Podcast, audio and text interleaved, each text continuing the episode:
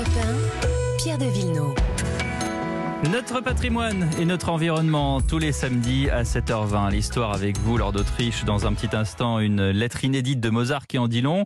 Mais d'abord l'environnement. Bonjour Virginie Salmen. Bonjour Pierre, bonjour à tous. Et direction la Grande-Bretagne où une petite fille de 9 ans, surnommée, prénommée pardon, Ella, tuée tuée par la pollution de l'air. C'est ce que vient de reconnaître la justice anglaise et c'est une première.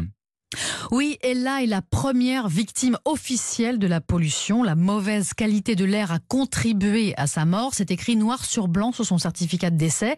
Ella Adoukissi Debra vivait à Lewisham, dans le sud de Londres, à moins de 30 mètres d'un axe routier très fréquenté. Et tout a commencé en 2010, un jour où sa mère l'emmène au monument qui commémore le grand incendie de Londres au XVIIe siècle. C'est une tour avec un escalier interminable en colimaçon. Ella, qui a 6 ans à l'époque, se plaint de plus pouvoir monter les marches.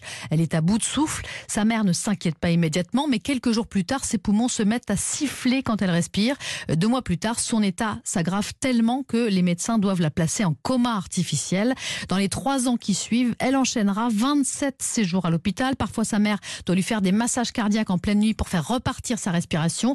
Elle a fini par succomber à un arrêt cardiaque en 2013. Et depuis, sa mère se bat pour savoir si la pollution a joué un rôle dans la maladie et dans la mort de sa fille. Et la justice vient donc de trancher très clairement. Sur son avis de décès, il y a trois causes. Une insuffisance respiratoire aiguë, l'asthme, et l'exposition à la pollution qui a à la fois déclenché et aggravé sa maladie. Sa mère, Rosamund, a exprimé devant les micros et les caméras du monde entier son soulagement après cette décision de justice.